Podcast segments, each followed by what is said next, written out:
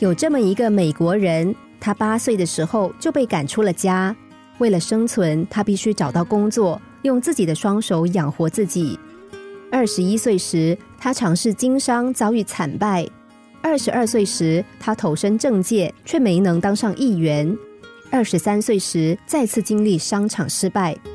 二十六岁时，生命中最为心爱的人离开人世。二十七岁时，他受尽打击，静卧床上第六个月。二十九岁时，他参加国会竞选，遭遇失败。三十四岁时，角逐联邦众议员失败。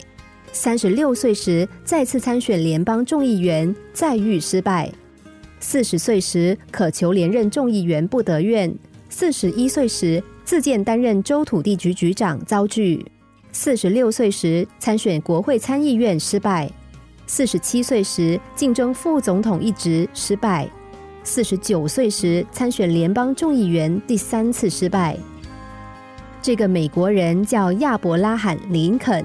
五十二岁之前，他的人生是一部活生生的挫折史。然而，经过这数十年的磨练还有考验，林肯在五十二岁的时候成功成为了美国的总统。林肯经历过无数次的失败，但是他从来都没有放弃。正如菲利普斯说的：“什么叫做失败？失败是到达较佳境地的第一步。”林肯所经历的种种失败，不过是一次又一次的第一步。一次的成功，并不决定一辈子的成败。成功来之不易，只有经历过苦难的人，才有机会收获成功。许多人在面对失败时，一度认为自己在做过多的挣扎，没有任何意义。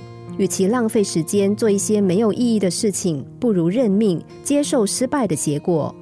而对有坚强意志力的人来说，失败不过就是一次不一样的经历。